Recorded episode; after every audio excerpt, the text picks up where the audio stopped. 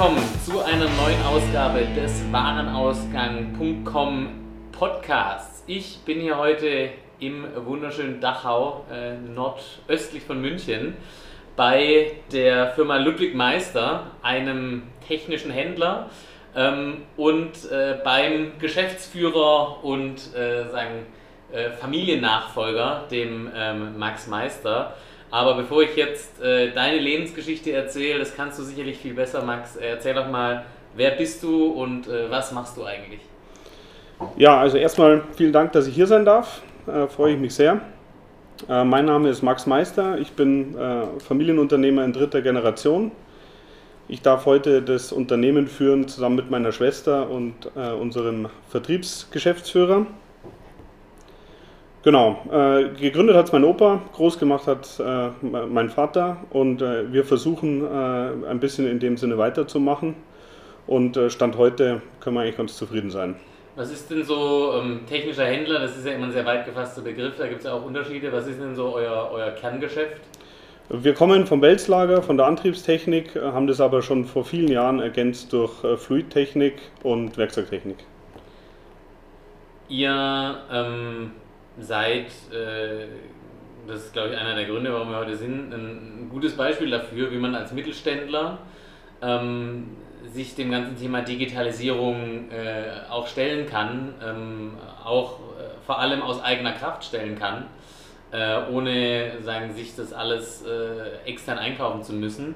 Ähm, um dem Ganzen mal noch so ein bisschen mehr Kontext zu geben, ähm, dein äh, Opa hat äh, das Unternehmen gegründet, der Vater hat es groß gemacht und äh, oft sagt man ja, äh, die, äh, die Enkel rammt dann wieder in den Boden. Ja. Äh, du und deine Schwester, ihr kämpft quasi dagegen an, das nicht zu tun. Ähm, wo, wie groß ist das Unternehmen heute? Wie viele Mitarbeiter habt ihr? Wie viel Umsatz macht ihr ungefähr?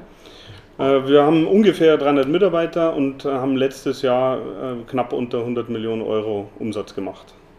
Und äh, seid in ganz Deutschland äh, vertreten? Äh, nein, hauptsächlich Süddeutschland mhm. und davon ist der Fokus immer noch Bayern. Äh, wir waren früher in München ansässig und sind zwar jetzt nach Dachau gezogen, aber das ist schon immer noch, äh, der, man sieht es heute immer noch an der Umsatzverteilung über die Landkarte. Eine ähm, ja, generelle Beobachtung, die man ja machen kann, äh, die ja auch überall sichtbar ist, ist, dass auch im B2B ähm, und da ist der technische Handel ja ein schönes Beispiel. Ähm, das ganze Thema, äh, quasi, welche Rolle spielt der Handel in Zukunft noch in der Wertschöpfung ähm, aus Kundensicht? Ähm, so gerade der Fachhändler, äh, zu denen ihr dann auch irgendwie gehört, äh, unter ein Stück weit unter Druck gerät. Wie schätzt du denn so die Marktentwicklung ein der letzten fünf oder der letzten zehn Jahre in dem Bereich? hast du die gleichen Erfahrungen gemacht wie der Rest des Marktes? Ja, also gibt es unterschiedliche Themen natürlich. Das eine ist aber, es gab wirklich eine Konsolidierung äh, im Bereich der Anbieter, es waren viele Firmenaufkäufe und ähnliches. Aber es ist auch so, dass die Kunden sich stark verändert haben und das Thema der äh, sozusagen persönlichen äh, Verbindung, das ist immer noch wichtig. Da äh, möchte ich überhaupt nichts dagegen sagen. Aber ich glaube, dass das einfach zusehends dann eher in den Bereich geht, dass es systemseitig unterstützt wird. Sodass man einfach eine optimale Verbindung mit den Kunden hat und dass der Kunde eben nicht nur am Samstag anrufen kann, wenn er ein Problem hat und schnell was braucht, sondern die Standardprozesse müssen möglichst reibungslos durchgehen. Und da muss man echt schauen, dass man die Kosten runterbringt. Für den Kunden, aber auch für uns selber. Das heißt also, ähm, die, sag ich mal, die äh, Effizienz ist ein, ist ein wichtiges Thema ähm, äh, im Handel. Ein anderes ist, glaube ich, so wie, ähm, also welche Rolle spielen klassische Handelsfunktionen eigentlich noch? Ich glaube, im technischen Handel ähm, wird es auch immer anspruchsvoller. Ähm, also es reicht nicht mehr, sagen, Ware verfügbar zu haben und einen guten Preis zu haben. Es müssen auch die, ähm, ähm, die, die Prozesse dahinter passen. Ihr habt da ähm, sehr viel gemacht in den letzten paar Jahren. Kannst du mal so, so, ein, so einen Abriss geben, was es für euch konkret bedeutet? Äh, also was ihr alles im Hintergrund äh, bisher tun musstet in den Prozessen, um, um da sagen, auf, auf, äh, auf, das, auf dem Level zu bleiben? Also äh, grundsätzlich ist es so, dass die meisten Firmen, wenn sie ja von sag ich mal, Digitalisierung sprechen, eher die Verkaufsseite meinen, also sprich E-Commerce, Webshop und ähnliches. Das war bei uns nicht äh, im ersten Step so die Priorität, sondern wir haben gesagt, wir müssen alles, was im Hintergrund ist, einfach sauber haben. Also von Einkauf, Logistik äh, bis hin zu den Nebentätigkeiten, auch bis hin zu Controlling. Da muss wirklich, müssen die Hausaufgaben gemacht sein. Ansonsten hat man kein gutes sozusagen Einkaufsgefühl für den Kunden. Wenn da irgendwo was klemmt, dann kann der Shop noch so schön sein. Äh, das bringt einfach nichts, sondern die, die Prozesse sozusagen im Hintergrund, die müssen passen. Und da haben wir angefangen, wir haben äh, mit der Digitalisierung im Einkauf 2009 angefangen, wirklich mit eigenentwickelten Programmen, die automatisiert disponieren und die haben am Anfang, muss man auch ehrlich sagen, nicht so wahnsinnig gut funktioniert. Aber wir sind heute auf einem Stand, wo wir mittels weniger Handgriffe wirklich viele, äh, viele Artikel automatisch disponieren. Und wir haben noch nie so eine gute Verfügbarkeit gehabt und wir machen das mit einem relativ kleinen Team. Und das ist äh, für mich sozusagen Digitalisierung, wenn man wirklich äh, mehr schafft mit gleicher Teamgröße und vor allem mit Prozessen, die stabil sind. Genau. Das heißt, ihr habt ähm, erstmal angefangen, das Pferd von, ja, kann man sich jetzt so überschreiten, von vorne oder von hinten aufzusäumen. Ihr habt aber erstmal, vor der eigenen Haustür gekehrt, nicht einen schicken Online-Shop hingestellt ähm, und gesagt, okay, äh, äh, der berühmte Satz B2B wird ja immer mehr B2C, deshalb müssen wir jetzt auch äh, eine Zalando-like äh, Custom Experience in unserem Webshop-Frontend haben, sondern ähm, seid erstmal nach innen ähm, gegangen. Ihr habt ähm, als ich äh, das erste Mal bei euch zu Besuch war äh, im letzten Jahr, hattet ihr gerade eure Logistik umgestellt. Das ist ja auch so ein klassisches ähm, Backend-Thema, ähm, das erstmal laufen muss. Was habt ihr denn, was habt ihr denn da konkret gemacht? Also sagen, wie, wie war die Ausgangssituation und, äh, und, und, und wie habt ihr die verändert? Also äh, in dem Fall ist ja kein Geheimnis. Wir haben bei uns äh, als zentrales Element eine Autostore-Anlage, die haben wir 2013 in Betrieb genommen und haben aber seitdem auch immer sozusagen Schritt für Schritt äh, unsere Software angepasst. Ich muss dazu sagen, ich kann äh, keine einzige Zeile Code schreiben. Äh, das macht in dem Fall alles äh, unsere IT-Abteilung und äh, da hat viel auch äh, unser IT-Leiter gemacht. Und da ist es einfach so, da wird man auch Zug um Zug besser, aber um das überhaupt sozusagen machen zu können, muss man es halt selber machen. Und äh, in der Logistik ist Automatisierung das eine, aber die Prozesse drumherum sind einfach echt äh, total kritisch und sehr entscheidend. Und da haben wir es eben geschafft, dass wir alle Prozesse eigentlich in zwei Standardprozesse integriert haben. Das heißt, ich kann eine kundenindividuelle Etikettierung oder Verpackung auch nicht einfach vergessen, sondern das kommt halt so aus dem System raus und das ist der Standardprozess. Mhm. Da gibt es dann keine Value-Added Area, wo davor alles automatisiert äh, kommissioniert wird und danach muss der Praktikant bitte die richtigen Etiketten draufkleben, sondern das machen alles die gleichen Personen im gleichen Prozess standardisiert.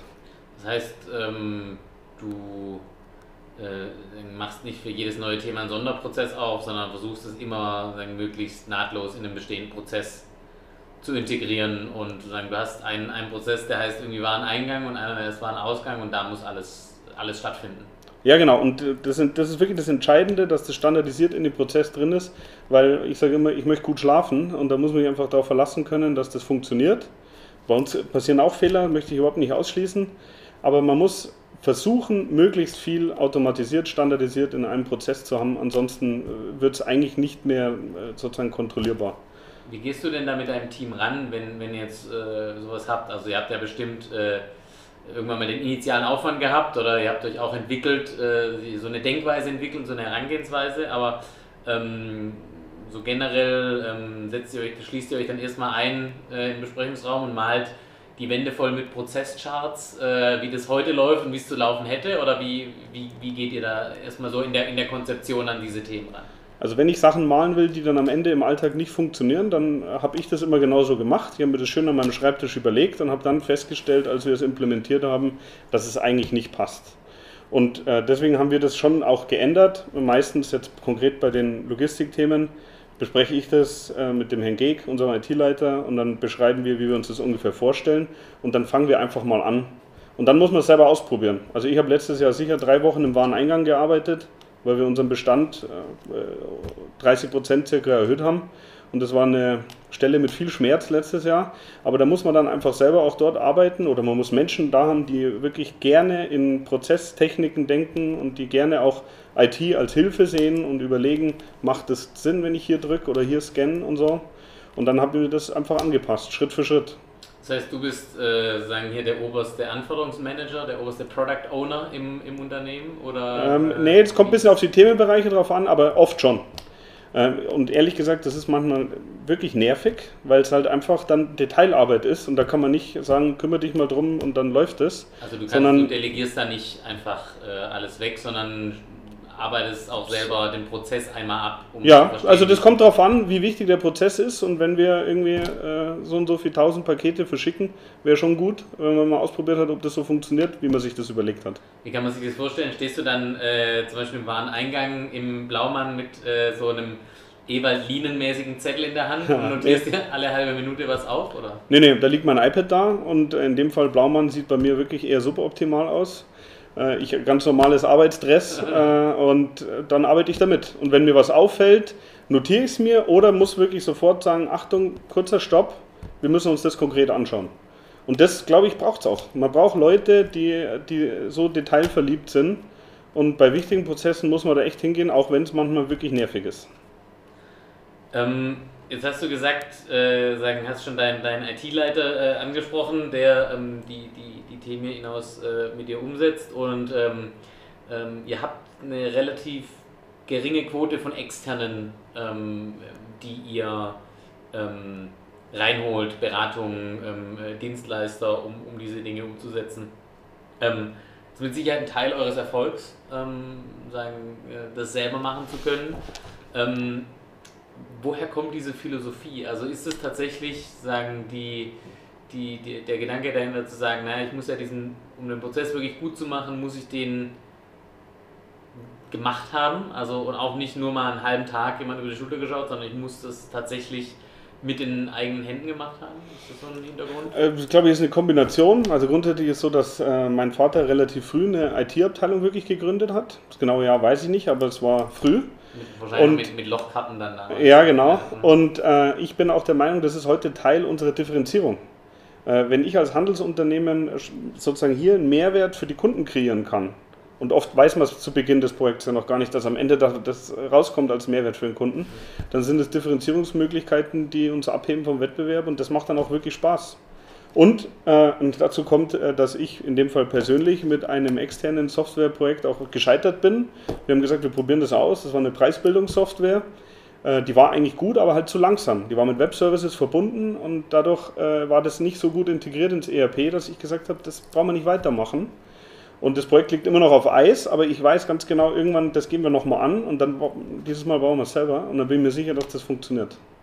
Wie funktioniert es so? Ähm, wenn ihr diese Dinge von, von innen aus macht, ähm, ähm, du, du brauchst ja auf der Umsetzungsseite auch Leute, die gleichermaßen die Prozesse verstehen und äh, die auch so ein bisschen businessgetrieben sind. Und äh, ich weiß aus eigener Erfahrung, es ist nicht immer einfach, äh, solche Leute zu bekommen. Ähm, wie ist bei euch da die Teamkonstellation und wie funktioniert das? Also, oder noch besser gefragt, wieso funktioniert es so gut, dass äh, wenn du mit deinem IT-Leiter das ausbaldoverst, äh, dass es dann tatsächlich auch äh, in-house so umgesetzt werden kann? Also grundsätzlich glaube ich, wir haben ein super Team und zwar wirklich in der, auch im Vertrieb, im Einkauf, in allen Abteilungen, die schon relativ digital affin sind. Und wir haben schon mittlerweile, glaube ich, uns einen gewissen Vertrauensvorschuss äh, verdient, weil die Kolleginnen und Kollegen schon auch gesehen haben, manchmal funktioniert das zu Beginn noch nicht, aber das vom Trend her äh, hilft es irgendwann. Mhm. Und ich glaube, das hilft total, wenn da in dem Fall die Geschäftsleitung und wirklich nicht irgendwie wegdelegieren und sagen, das ist jetzt ein Einkaufsprojekt und was die da machen, das ist mir nicht so wichtig, sondern das ist in dem Fall echt Chefsache. Und zwar nicht nur von mir, sondern auch von meinen Kolleginnen und von meiner Schwester, sondern wir sehen, dass das uns besser macht. Und deswegen unterstützen uns auch die Kollegen, das glaube ich schon.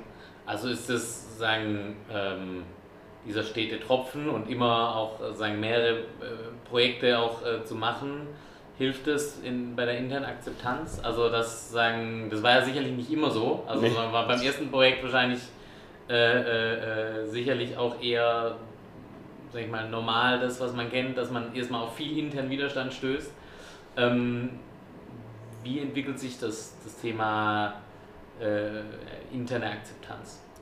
Also ich glaube schon, dass durch den Druck vom Markt die Kolleginnen und Kollegen auch wirklich sehen, dass man immer was tun muss, auch wenn es manchmal nervig ist. Jetzt kommt schon wieder was Neues und ich habe ja schon viel zu tun.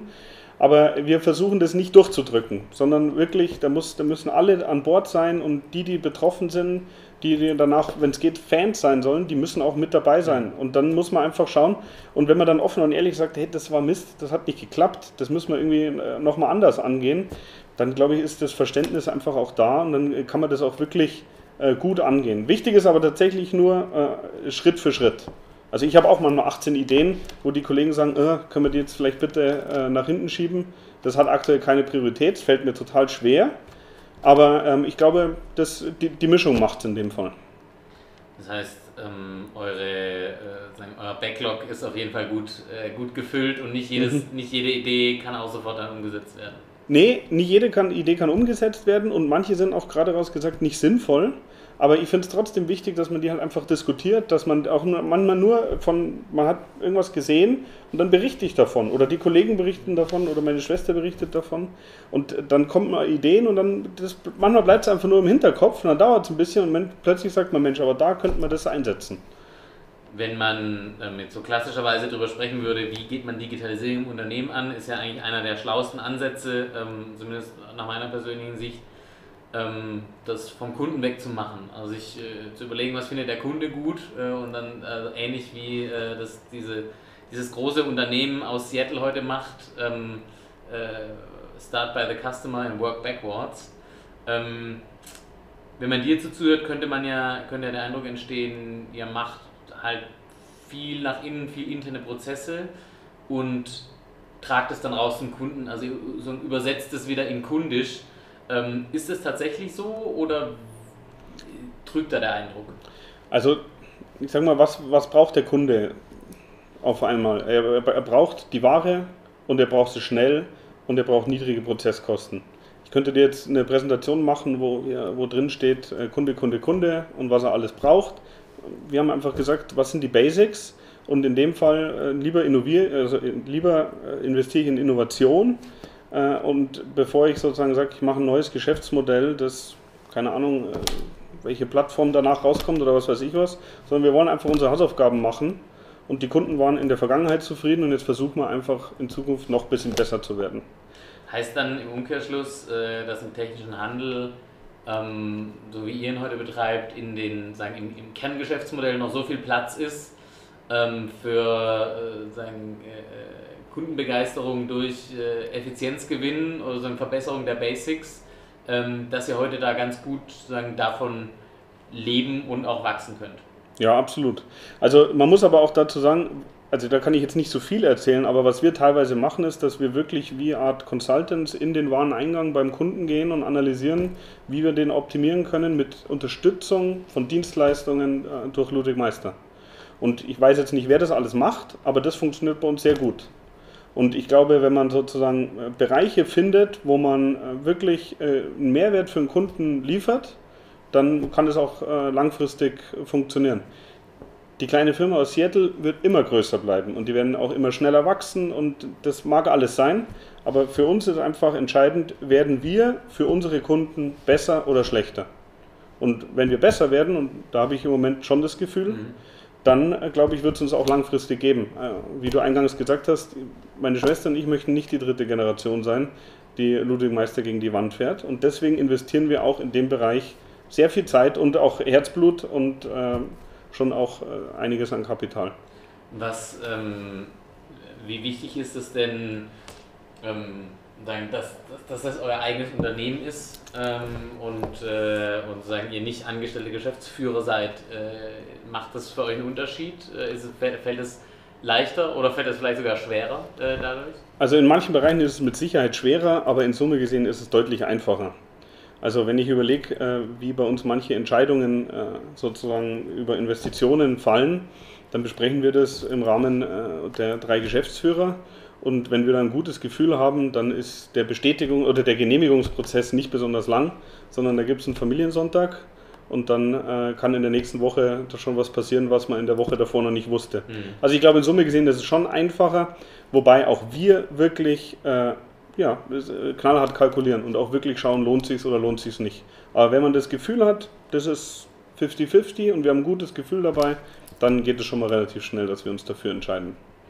Lass uns mal nochmal so ein bisschen ähm, ähm, einsteigen in die inhaltlichen Themen, ähm, die ihr tut. Und äh, du hast ja jetzt quasi schon mal gesagt, ähm, ihr versucht erstmal an den Basics besser zu werden, also sprich den, im, im Kerngeschäft äh, besser, schneller, effizienter ähm, ähm, zu werden, das den Kunden dann noch spüren zu lassen.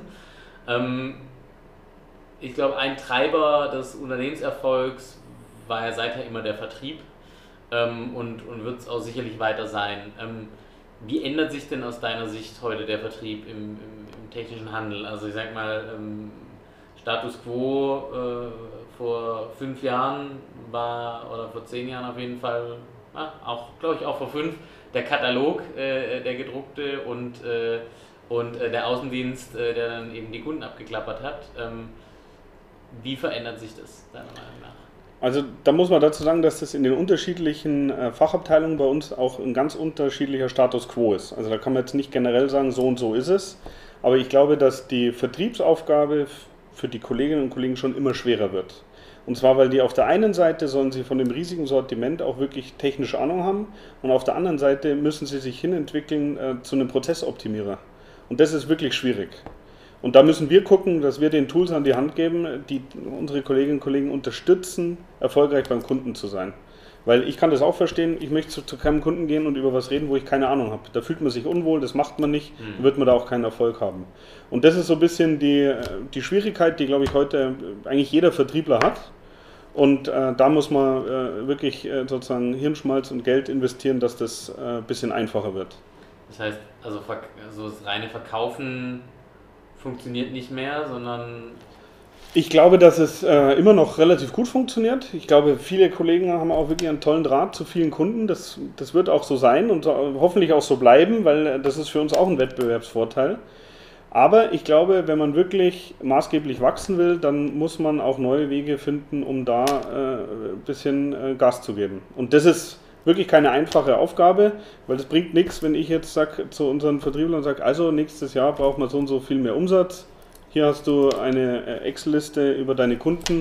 Herzlichen Glückwunsch und viel Erfolg. Das äh, klappt einfach nicht. Sondern man muss wirklich im Detail äh, Kunden individuell Ansätze finden, wie man da äh, mehr Umsatz generieren kann. Wie, wie geht ihr da heute vor? Ähm, auch so in Verbindung mit, dem, mit, der, mit der Digitalisierung und den neuen Möglichkeiten, die euch dadurch entstehen? Also in dem Fall, da kann ich nicht zu viel sagen, aber wir haben ein eigenes Tool entwickelt, äh, das nennt sich CRM, aber meiner Meinung nach ist es viel mehr. Und da haben wir eine gewisse Kampagnensteuerung, wo wir ganz konkret Aufgaben für einzelne Kolleginnen und Kollegen wirklich erzeugen. Und zwar nicht, bitte schau mal, ob du mehr Umsatz im Postleitzahlenbereich 86333 machen kannst, sondern wirklich konkret auf einen Kunden ähm, ausgewertet, was unserer Meinung nach äh, ein Schmerz für den Kunden sein könnte. Und dann geben wir eine Anleitung, wo unsere Kolleginnen und Kollegen anrufen können und hoffentlich Aufträge holen. Werdet ihr dann durch sowas auch automatisch mehr zu einem Dienstleister, wie, ähm, wie zu einem, also sagen, noch ein, ein, Händler, sagen, wie die Definition vor 20 Jahren oder 15 Jahren äh, irgendwie war?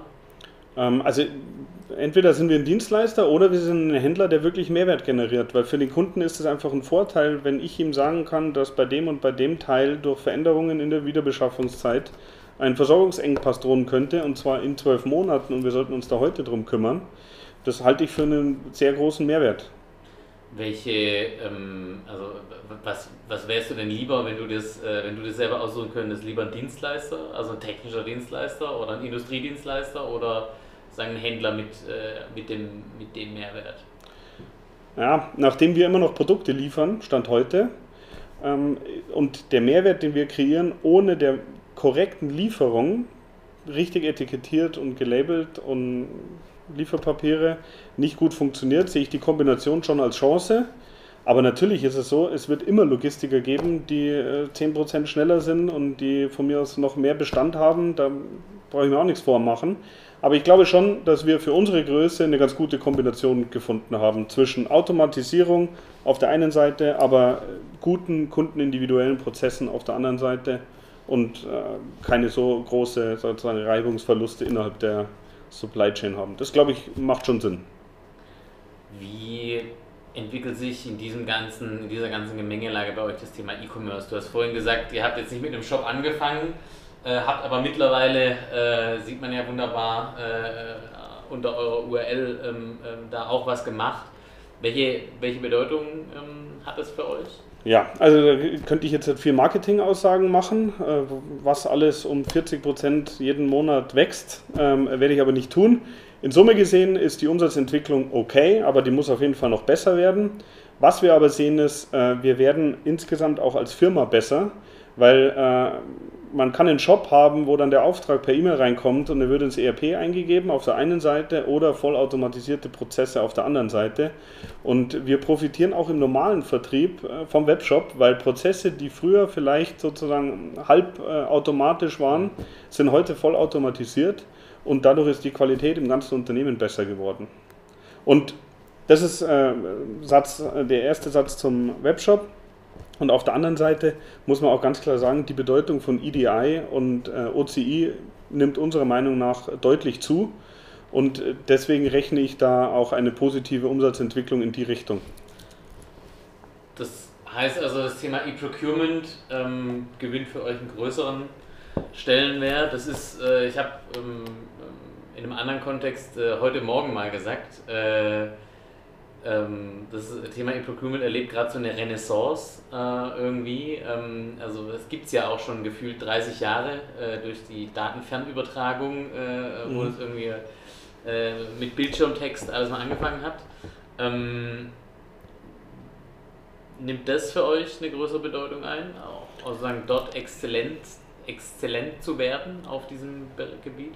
Ja, also wir haben alle möglichen Plattformen, wir sind, haben alle möglichen äh, EDI-Anbindungen. Also das ist für uns sehr wichtig und wir versuchen hier ganz, ganz schnell zu sein, sodass wir hier auch einfach im Wettbewerbsvorteil sind gegenüber dem einen oder anderen Hersteller oder auch dem einen oder anderen Händler. Also da sehen wir auf jeden Fall einen Trend in die Richtung. Viele von den Systemen sind jetzt nicht so, dass ich sage, sie machen den Prozess äh, super schlank und einfach. Aber äh, grundsätzlich, wir müssen da vorbereitet sein. Äh, wenn wir das nicht könnten, dann hätten wir auch ein echtes Problem für die Zukunft. Gewinnt ihr Neukunden in dem Bereich, also über den Bereich E-Commerce oder, oder äh, Online-Marketing? Ähm, ist es, für, ist es für das Thema Lead-Generierung für euch eine relevante Geschichte? Das ist auf jeden Fall eine relevante Geschichte. Wir müssen jetzt ein bisschen schauen, wie wir äh, das Marketing bei uns aufstellen. Und dann denke ich aber, werden wir auch in Kombination mit äh, E-Commerce, Marketing und unserem äh, CRM werden wir, glaube ich, sehr gute Kampagnen bauen, wo wir auch nachweislich aus Leads äh, Umsatz generieren und ähnliches. Ähm, in Summe gesehen muss man sagen, der Umsatz wächst, aber es ist jetzt noch nicht so, dass ich sage, wir haben hier jeden Tag 10.000 kaufende Kunden. Und dementsprechend muss man auch hier sagen, Schritt für Schritt ein bisschen besser werden. Und dann werden wir schon sehen, was wir auch aus dem Webshop für alle anderen Bereiche rausholen können.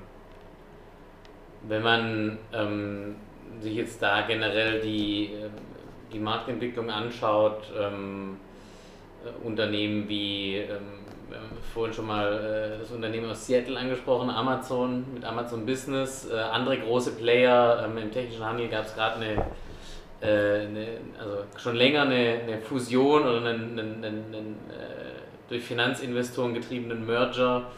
Ähm, und dort sozusagen auch eine Konsolidierung ähm, so in diesem ganzen Thema äh, die indirekte, den indirekten Bedarf einzusammeln, ähm, also sprich das Thema ähm, ja, gerade auch E-Procurement nochmal hervorzuheben. Deshalb würde ich da ganz gerne nochmal drauf eingehen, wenn du sagst, ihr habt alle möglichen Schnittstellen und, und bedient alle möglichen Plattformen. Ähm, wie ist es bei euch, äh, wie ist es bei euch eingebettet? Also ähm, versucht ihr da sozusagen überall möglichst präsent zu sein oder ähm, ähm, stellt sich da für dich auch so eine, so eine grundsätzliche Tendenz raus? Was ist wichtig? Ähm, EDI-Schnittstellen ist, sagen, ist ja eigentlich auch immer eine, fast ein individuelles IT-Projekt ja. pro Schnittstelle. Ähm, das kann ja nicht die Zukunft sein äh, äh, von diesem Thema, ähm, sondern es gibt auf der einen Seite Plattformen, ähm, wie eben so ein Amazon Business, die versuchen, den indirekten Bedarf einzusammeln und es gibt auf der anderen Seite äh, die immer noch diese individuelle Verbindung oder sozusagen sehr stark von Kunden getriebene äh, äh, Verbindung im Sinne von, ich schließe alle meine strategisch relevanten Lieferanten direkt an mich an. Ähm, wie, wie, habt ihr eine Plattformstrategie? Ich wollte gerade sagen, du wirst äh, von mir nicht hören, dass wir äh, eine Plattform werden wollen und wir werden alle anbinden und Amazon kann froh sein, wenn sie über uns verkaufen. Da muss man einfach ganz realistisch sein.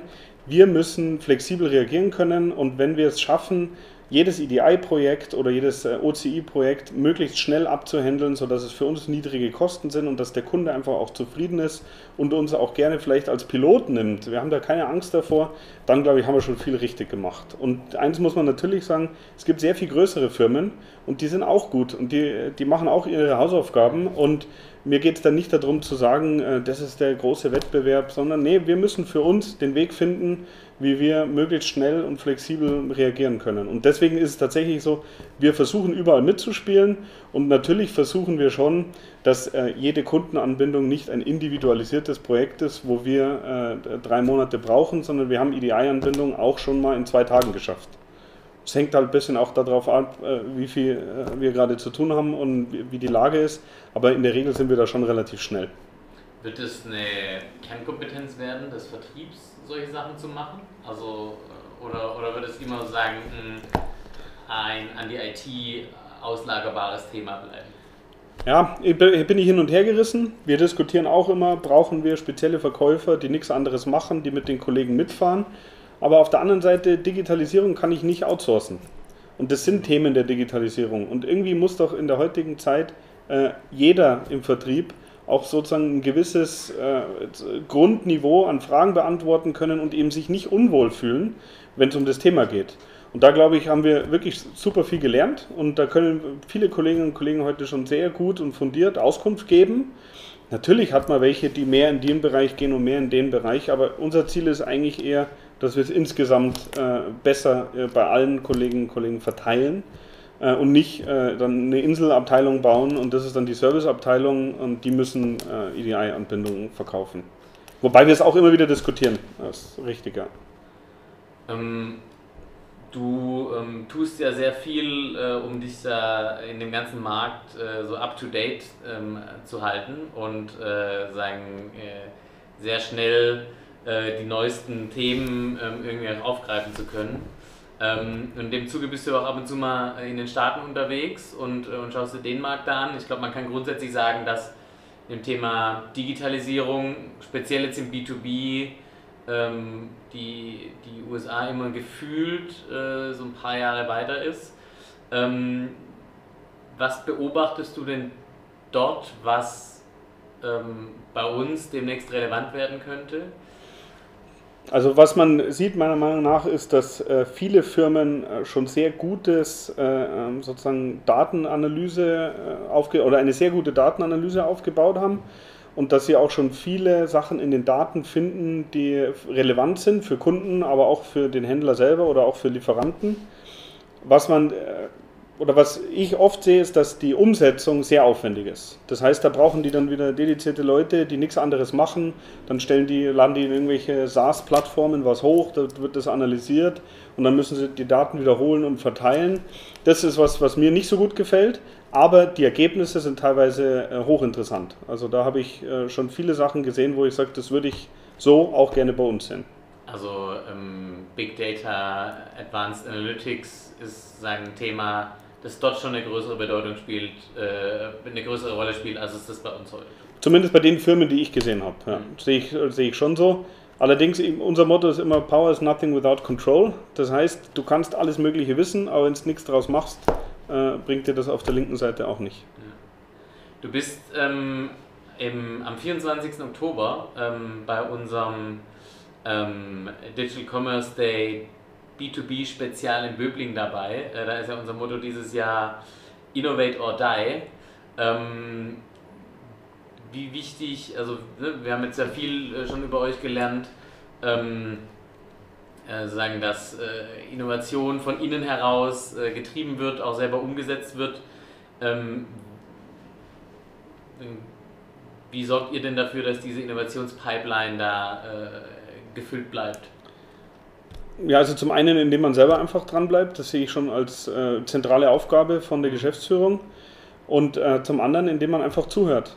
und indem man sich das Feedback anschaut. Und wenn ich jetzt jeden Tag schaue ich mir alle erledigten Aufgaben im CRM an und da sehe ich relativ genau, was sind blöde Vorschläge, was sind gute Vorschläge und dann muss man sich um die kümmern, äh, die man noch verbessern möchte und die anderen einfach weglassen. Und ich glaube, dass Zuhören, Feedback wirklich auch äh, akzeptieren und sagen, Mensch, das, das ist eine gute Idee, das schauen wir uns an. Das ist eigentlich der beste Innovationstreiber überhaupt, weil in der Regel die Leute, die es machen, haben die besten Ideen. Wie viel Zeit deines Tages verwendest du auf das Thema Innovation ähm, im, im Unternehmen und digitale Innovation vielleicht insbesondere? Ähm, das kommt jetzt darauf an, ob man den Samstagvormittag äh, mitrechnet, wo ich mir irgendwelche komischen YouTube-Videos über Logistikanlagen in Shanghai anschaue. Ähm, aber ich glaube so, schon. Machst du Samstagsvormittag. Ja, genau. Meine Frau ist begeistert. ähm, nee, ich, also ich würde, wenn ich am Tag zwei Stunden schaffe, wirklich äh, mich konzentriert äh, in neue Themen einzulesen und äh, Sachen wirklich auch anzunehmen, dann bin ich eigentlich schon wirklich happy. Ja. Das ist aber schon relativ, äh, relativ großen Aufwand, den du da betreibst. Das stimmt, das ist das Erste, was ich mache am Tag. Ja. Was sind denn so noch so ein paar Sachen, ähm, die du so am Horizont siehst für euer Unternehmen? Ähm, du hast gerade äh, das Thema Advanced Analytics angesprochen. Ähm, aber ne, also wenn man bei euch durch die Logistik geht, die scheint ja äh, bis aufs Letzte durch, durchoptimiert zu sein. Ähm, ihr setzt äh, Themen äh, sagen, mit eigener Kraft um, auch in einer Zeit, die, glaube ich, so für den deutschen Mittelstand auf jeden Fall ein guter Benchmark ist. Also wenn du sagen, montags reinkommst äh, und, äh, und freitags dann schon der erste Prototyp steht und das, glaube ich, kann man ja ohne Scham behaupten, dass es bei euch durchaus so ist, wenn es sozusagen wirklich ein wichtiges, brisantes Thema ist. Ähm, äh, so ist das Ende der Fahnenstange dann für euch erreicht oder wo geht es dann weiter? Nee, ich glaube, wir haben äh, immer noch viele Hausaufgaben zu machen. Also muss ich das Beispiel vom Einkauf nehmen. Als wir da angefangen haben, äh, haben sich die Verkäufer beschwert, dass wir die Ware, die ausgegangen ist, noch nicht mal bestellt haben. Im nächsten Schritt war es so, dass wir die Ware bestellt haben, aber zu spät. Und äh, im dritten Schritt ist es so, dass die Ware eben vorhanden ist und äh, es keine Beschwerden mehr kamen. Und so ist es in der Logistik, äh, so ist es im Verkauf, so ist es in allen Bereichen. Man muss einfach immer schauen, dass man einen Tick besser wird. Und wenn man das, glaube ich, jede Woche versucht zu tun, dann kommt am Ende äh, ein Ergebnis raus, das man davor, auch ehrlich gesagt, überhaupt nicht erwartet hätte. Und äh, deswegen, wir haben ein paar Themen, mit denen beschäftigen wir uns sehr intensiv. Und äh, die hören sich alle nicht besonders fancy an. Aber ich glaube, wenn wir das schaffen, da ranzugehen, dann wird es für unsere Kunden langfristig einen Mehrwert bieten. Ja. Gibt es da eine langfristige Roadmap oder ist es eher sind es kürzere äh, Horizonte, die ihr euch da setzt, um diese Themen voranzubringen? Also hast du eine Vision, hast du eine Vision äh, 2025 für das Unternehmen oder ist es eher äh, inkrementell, agil äh, mhm. das zu entwickeln? Also äh, ich hätte den Wunsch, äh, wie es ausschaut am Ende, wobei auch wirklich hier viele Sachen, die man anfängt, machen halt einfach keinen Sinn und dann muss man es anders machen. Und äh, ich liebe diesen Satz, der heißt äh, Culture Eats Strategy for Lunch. Ja. Und da haben wir viel gemacht und das ist eigentlich auch das, was wir alle zusammen leben wollen, dass wir einfach Zug um Zug besser werden. Und natürlich, es gibt ein paar äh, größere Bereiche, wo auch vielleicht heute die größeren Schwierigkeiten liegen. Und natürlich hat man die ungefähr im Kopf, Mensch, das Thema müssen wir uns anschauen und da müssen wir wirklich ran. Aber ähm, an sich ist tatsächlich eher das Programm, wir wollen Schritt für Schritt äh, besser werden. Und äh, was am Ende dann rauskommt, wird äh, hoffentlich, äh, hoffentlich ein gutes Ergebnis. Wird man dann aber sehen. Auf jeden Fall wird es anders als äh, heute geplant. Also da bin ich mir relativ sicher. Was mich ähm, auch noch interessiert in dem Zuge ist, ähm, wir haben jetzt schon viel darüber gesprochen, wie entwickelt sich äh, der technische Handel, welche Rolle spielt er noch, welche Rolle spielt er aus Kundensicht, ähm, warum verliert er seine Bedeutung nicht. Ähm, wie siehst du die Kooperation zwischen Herstellern und Händlern in Zukunft? Also es gibt ja allgemein, könnte man schon sagen, in jedem Markt die Tendenz, dass Hersteller versuchen, direkter mhm. an ihre Endkunden ranzukommen, ähm, zum Teil direkt Vertriebsgeschäftsmodelle aufbauen ähm, ähm, und äh, in der einen oder anderen Branche sozusagen auch dem, dem Handel, das ist ja ein sehr pauschales Urteil, äh, aber gar nicht mehr zutrauen, äh, sagen, äh, die Digitalisierung so zu bewältigen, dass es die in zehn Jahren noch gibt, Ja. ähm, so, hart, äh, so hart wie das auch klingt. Wie müssen denn Hersteller und Händler, ähm, Händler wie ihr, äh, zukünftig da äh, zusammenarbeiten, dass es, äh, dass es auch weiterhin so funktioniert für beide? Also jetzt muss man natürlich sagen, im Moment haben wir einfach einen guten wirtschaftlichen Aufschwung. Da ist die Lage sowieso eine andere, wie wenn die Wirtschaft einfach nicht wächst. Ich glaube aber grundsätzlich, äh, wenn es Hersteller gibt, mit denen man beispielsweise gemeinsam eine konkrete Kampagne entwickeln kann, wo man auch ganz offen trackt, wie erfolgreich ist die, bei welchen Kunden, wie entwickeln sich die Umsätze und sind die Aufgaben, die wir erzeugen, relevant oder nicht relevant, dann ist da äh, für diese Partnerschaft wirklich noch äh, tolle Ergebnisse zu holen, weil dann können wir auch einen Mehrwert für den Kunden bieten. Aber es gibt mit Sicherheit auch Lieferanten, wo es so ist, dass wir äh, eher in Zukunft als Wettbewerber aufeinandertreffen. Und ähm, ja, wir sind immer offen, ehrlich und direkt. Also mein Ziel ist es, dass man gemeinsam äh, sich positiv entwickelt. Da wird es welche geben, die, die haben da Lust drauf, die äh, sagen auch, wir, das probieren wir aus und das wollen wir auch in Zukunft noch. Und dann wird es welche geben, die werden das verstärkt selber direkt probieren. Also da habe ich keine romantischen Gefühle. Das äh, wird es solche und solche geben, ja. Und unser Ziel ist, dass wir ein attraktiver Partner bleiben. Das ist, wenn wir das schaffen, dann äh, recht viel mehr kann ich nicht beeinflussen. Ja. Ist es ähm, auch selber dann so ein Wandel äh, für dich oder für euer Unternehmen, ähm, weil so diese Aussage, äh, wir wollen selber ein attraktiver Partner bleiben? Ich glaube, ähm, also ich kenne jetzt nicht so viele Händler, die das sagen gegenüber, also über sich in Richtung ihrer Hersteller sagen äh, oder gesagt haben. Ähm, ist es auch neu für euch, in Anführungszeichen, so zu denken? Nee, glaube ich nicht. Also wir waren schon immer, äh, sag ich mal, sehr loyale Partner und natürlich, es gibt immer Veränderungen, man muss sie auch anpassen und äh, man muss schauen, ob das immer noch in die Zeit passt. Aber ich glaube, dass das für unser Haus eigentlich schon immer der Fall war. Und wir sind keine, die äh, von A nach B switchen am Montag und dann von B nach C am Dienstag. Äh, das ist, wenn man äh, langfristig denkt, auch prozesskostentechnisch nicht sinnvoll. Weil ja auch die Einkaufsprozesse einfach, wenn die eingeschwungen sind, äh, günstiger sind. Und dementsprechend, wir versuchen schon langfristig mit unseren Partnern äh, profitabel zu wachsen. Wenn du jetzt da mal äh, noch einen äh, letzten Ausblick in die Zukunft äh, werfen solltest, ähm, du hast vorhin gesagt, äh, ja, so neue digitale Geschäftsmodelle, das ist für euch erstmal gar nicht so, gar nicht so relevant. Ähm, aber was sind denn so Geschäftsmodelle, die du, die du siehst, vielleicht gerade in dem Zusammenhang mit ähm, Herstellern, Händlern, Schrägstrich Dienstleistern und, und den Kunden in Zukunft? Also ich glaube schon, dass es auch Händler geben wird, die gute IoT-Geschäftsmodelle entwickeln und gemeinsam mit äh, vielleicht einem Dienstleister Instandhaltungsarbeiten vor Ort machen, weil sie die Daten aus irgendeiner ähm, Predictive Maintenance Cloud äh, des Herstellers nutzen. Das glaube ich schon. Es ist für uns jetzt nicht äh, das erste auf der Agenda. Wir lesen darüber, sind auch an dem Thema sozusagen einfach interessiert grundsätzlich. Aber äh, das ist für mich immer noch relativ weit weg. Und ähm, ich glaube, lieber innovier, äh, innoviere ich, lieber bin ich innovativ in meinem Kernbereich und schaue, wie ich da vorwärts komme. Und äh, alles andere, was uns dazu mal einfällt, da kann man immer noch schauen. Aber es ist tatsächlich jetzt nicht so, dass wir einen Ludwig Meister Incubator haben, wo wir äh, Startup Weekends machen und äh, irgendwelche Noch- Sachen noch pitchen. nicht. Noch, nicht, ja genau. Noch- Nee, genau. noch.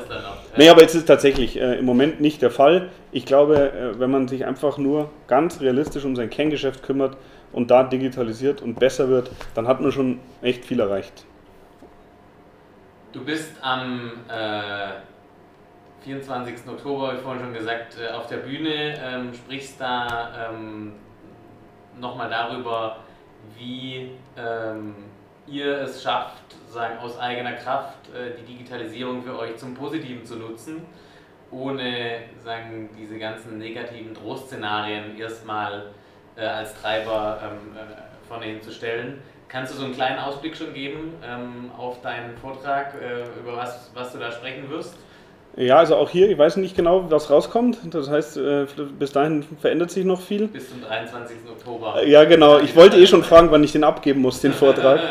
Ähm, nee, also grundsätzlich ist es so, also ich verfolge ja auch die ganzen E-Commerce-Blogger und ähnliches und natürlich gibt es da immer wieder Artikel, wo ich sage, Mensch, ganz so schwarz ist die Welt auch nicht, freut euch doch einfach mal über was Positives, das ist jetzt halt nicht persönlich gemeint, sondern ich möchte eigentlich da einfach auf der Bühne einen kleinen Einblick geben ja, und auch schon ein bisschen Hoffnung machen, dass man eben nicht eine Firma sein muss mit 10.000 Leuten, damit man solche Projekte umsetzen kann, sondern man sollte halt einfach anfangen und nicht rumdiskutieren und keinen Plan machen und lieber anfangen und dann schauen, was funktioniert und das dann weitermachen.